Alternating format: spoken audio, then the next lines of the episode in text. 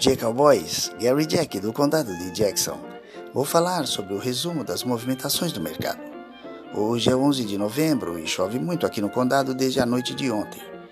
Se você está atravessando o inferno, continue atravessando. Essa frase foi atribuída a Churchill.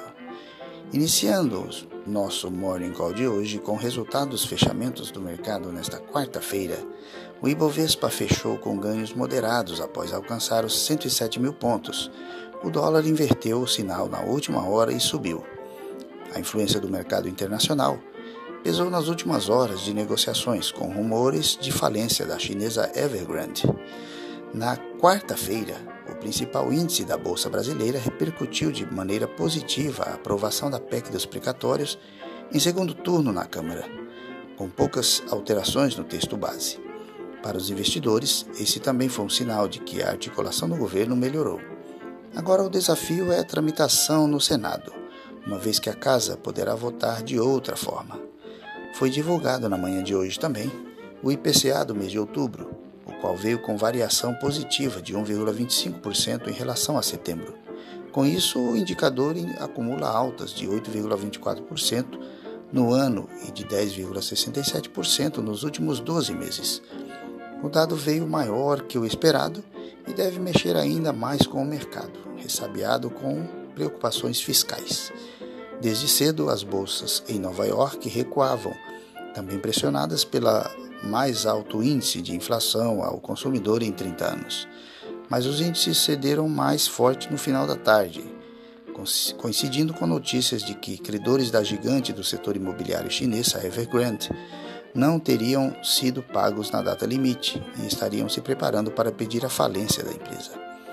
O Ibovespa fechou em alta de 0,41% aos 105.967 pontos. O índice futuro com vencimentos em dezembro de 2021, subiu 0,53% para 106.595 pontos. Depois que o índice reduziu perdas, todo o mercado se inverteu.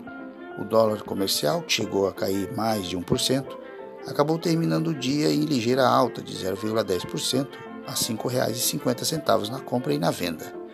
O dólar futuro para dezembro de 2021 avançou 0,3% a R$ 5,51. O dólar comercial reduziu perdas e recuou 0,19% a R$ 5,48 na compra e R$ 5,48 na venda. O dólar futuro para dezembro de 2021 caiu 0,07% a R$ 5,49. No mercado de juros futuros, os contratos têm queda, principalmente os mais longos. O DEI para janeiro de 2023 cai 8 pontos base, a 12,08%. O DI para janeiro de 2025 recuou 23 pontos base, a 11,63%. E o DI para janeiro de 2027 caiu 31 pontos base, a 1,42%. Nos Estados Unidos, a CPI, índice de inflação ao CPI, índice de inflação ao consumidor, referente ao mês de outubro, veio pior do que esperado com um avanço de 0,9% em relação a setembro. Economistas consultados pela Reuters projetavam um crescimento de 0,6%. Na base anual, os preços subiram 5,9% ante a estimativa anterior de alta de 5,8%. Já o núcleo dos preços avançou 0,6% na base mensal, acima do esperado. Na comparação anual, a alta do núcleo foi de 4,6% também acima das projeções. A inflação tem sido acompanhada com atenção pelos investidores, pois deverá indicar os próximos passos do Banco Central americano, Federal Reserve, em relação a medidas de estímulos e taxas de juros. Em Nova York, o índice Dow Jones fechou em queda de 0,66% aos 36.079 pontos.